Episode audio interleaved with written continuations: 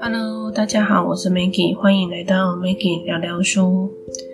今天要介绍的这本书叫做《黑天鹅效应》。这本书的厚度呢，嗯，非常的厚。然后翻开书里面，文字密密麻麻的，像蚂蚁一样，真的是看到会让人倒退三步。所以这本书我大概看了应该快一个月，中间一度真的看不下去，最后还是咬着牙把它看完。里面的内容。非常的多，包含了一些什么身体问题啊、高斯模型啊、幸存谬误等等。这本书的作者叫做纳西姆·尼可拉斯·塔雷伯，他同时也是反脆弱的作者。那这位作者呢，他是一位思想家，也是一位怀疑经验论者。他喜欢研究。随机性、不确定性以及稀有事件，就是黑天鹅效应，然后进而写成了这本书《黑天鹅效应》。那这本书呢，其实是讲一个离群值，也就是偏差值，所有人都认为事情应该要朝某个方向走，结果突然出现了一个意外。火鸡这个动物呢，它安全的度过一百天，只是让他没有想到的是，在第一百零一天是感恩节。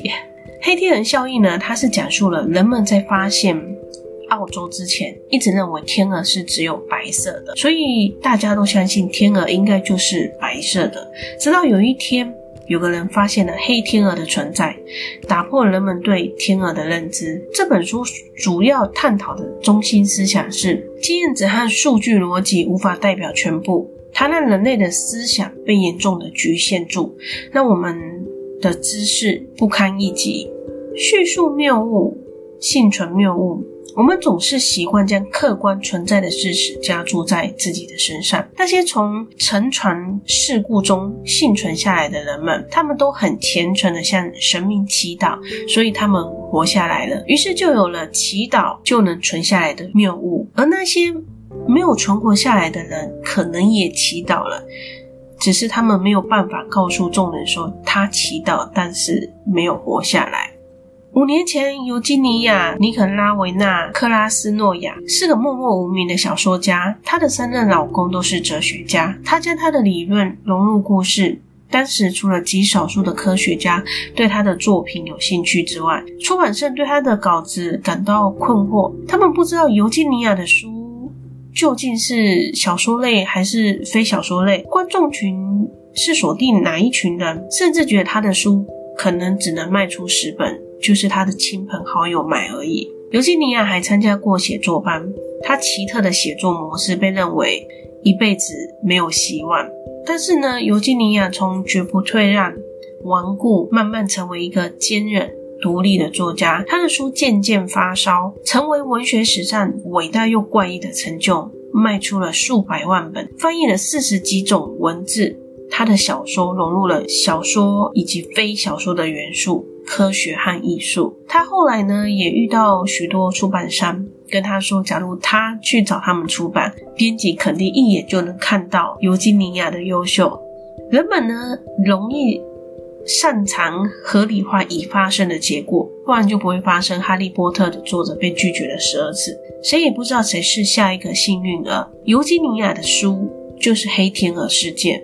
黑天鹅事件呢，只会出现在极端事件。有些职业是属于平庸事件，例如牙医啊、顾问啊，或者是咨询师，他们很难有黑天鹅的状况出现。牙医的病患或客户数量是有上限的，他一天工作的时数就是固定的，所以他们的报酬也是能够计算出来的。但是极端世界的职业，譬如说是作家、演员、歌手、艺术家，就是活在一个极端世界的职业。在极端事件非常的不公平，一千个作家的销售量平均大多都是惨不忍睹，但是总会出现一个人，就像是哈利波特作者罗琳那样的黑天鹅，他的收入可能是数十万个作家的总收入。如果你想要成为黑天鹅，那你必须忍受的是。期待的甜蜜陷阱。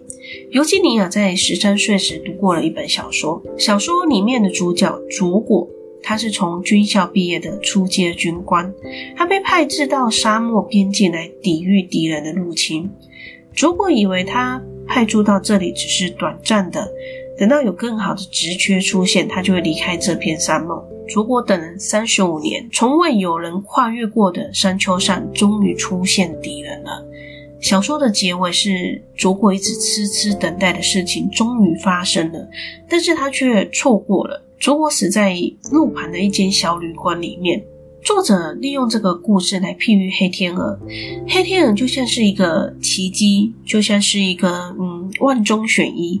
如果你选择了黑天鹅的职业，也许是个作家、艺术家、创作家，你可能终其一生都在等待功成名就的时候，但也许是你在过世后的好几年，你的书或者是你的画作才大卖。很多知名的画家就是这样。三体问题呢？所有的三体问题。就是指说，初始状况如果有一个小的干扰，就会对后面的状态产生极大的影响，最终导致无法预测最后的结果为何。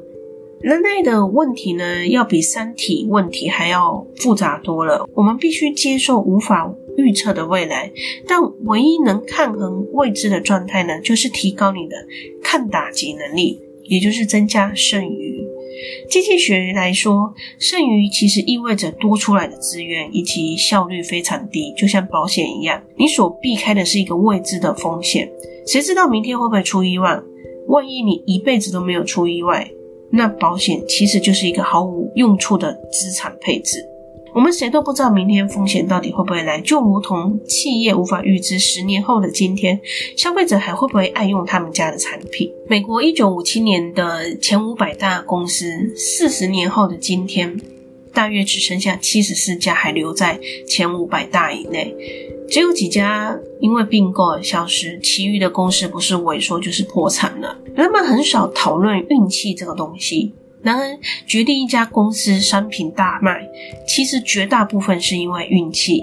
那些功成名就的人，未必个个都能力过人；那些曾站在高位的人，运气可以让他一瞬间就跌落谷底。现在我们每个人用的搜索引擎，有九成就是用 Google 引擎去搜寻的。但是大家想想看，曾经雅虎才是最大的搜寻引擎。如今使用的人口却已经不到三成了。要预测一项科技是否会成为全球主流，意味着你必须同时去预测时尚啊和社会主流。这些庞大且未知的元素根本是无从预测的。有很多产品都是不经意下的产物，像是威尔刚原本是用来做高血压的药，那另外一种高血压的药后来发展成生发药。他们的研究大多都是不经意的发现。我们常常把因果合理化，他的成功是因为他很努力，但是比他还努力的人为什么没有被报道出来呢？是因为那些人还没有成功。一个心理学家请了许多女士，请她们从十二双尼龙长袜中选出自己最喜欢的长袜。紧接着，研究人员便询问这些女士为什么选择这双袜子呢？这些女士试着用材质啊、感觉啊、颜色等理由来加强自己的选择是对的。事实上，这十二双袜子是完全一模一样。我们身体似乎有一种感觉制造机，它会自动将事情合理化。其实刚开始看到这本书，或许会有人认为，嗯，这应该是教你如何。预测股市啊，预测恐怖事件发生，但其实这本书的说法是不要相信所谓的预测专家。尽管我们无法预测未来，但是我们却可以利用黑天鹅效应。第一，区分正面或负面的意外，就像是刚才说的从事的职业来看，区分那些可能会。给你带来正面的黑天鹅效应，哪些可能会给你带来负面的黑天鹅效应？负面的黑天鹅效应会带来是严重的冲击和伤害。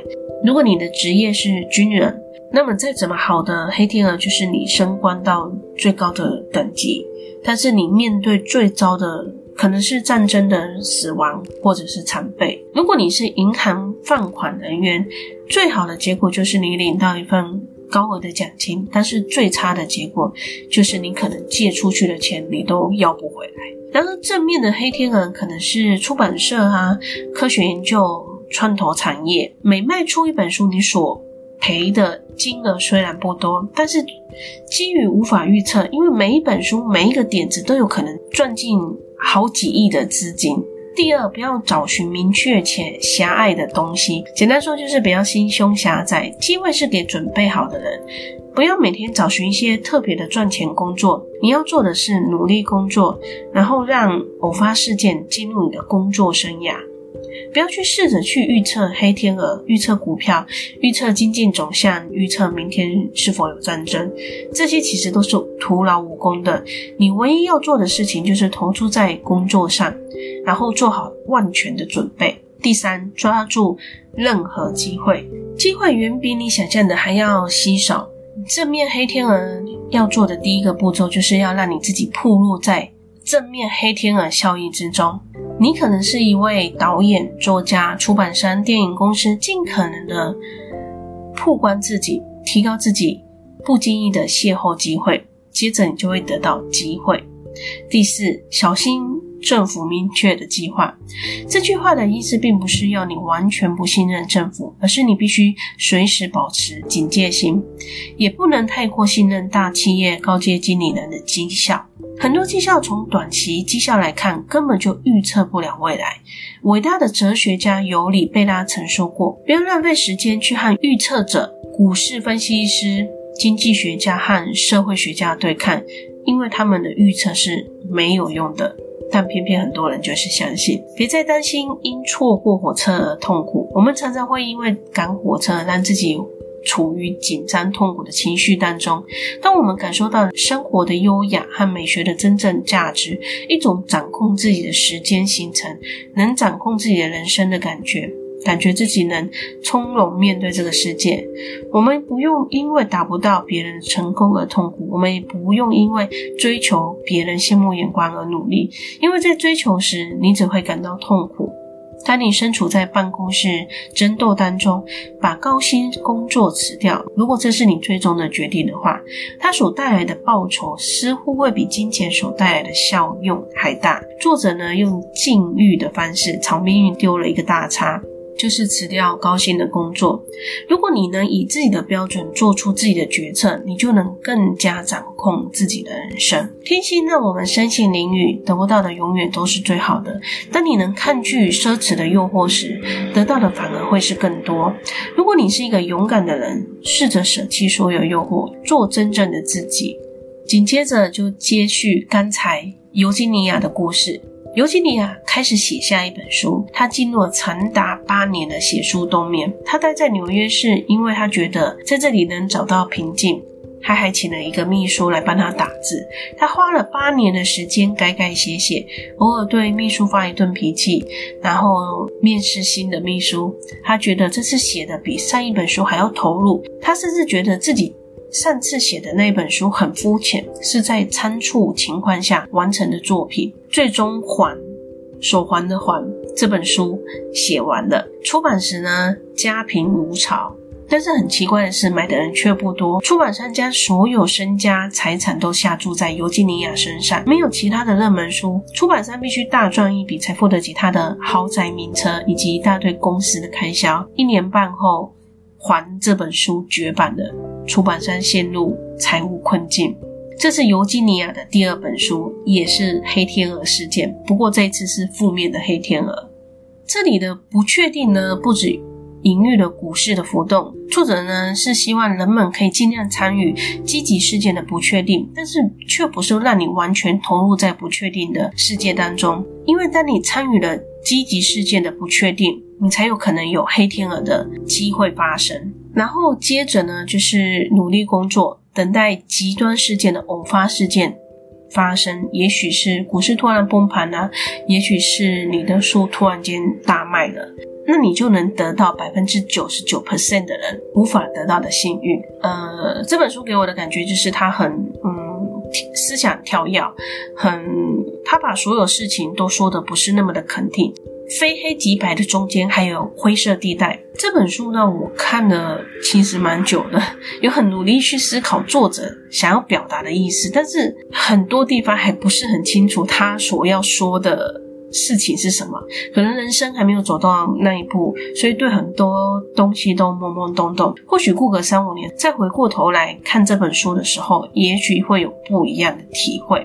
好啦，这本书简直是烧死我好多脑细胞，尤其在看到什么三体问题啊、高斯模型，逼得我不得不上网查询一些专有名词。作者还有好几本书，像是反脆弱之类的，他书本的厚度跟黑天鹅效应是有得比的，看完都可以写一本论文了。好啦，下次有机会的话，跟大家分享《反脆弱》这本书。那以上就是 Maggie 分享的这本书的一些心得。喜欢我分享的朋友，记得在下面留言给我。那还没有订阅的朋友，记得订阅起来喽。那我们就下一本书见，拜拜。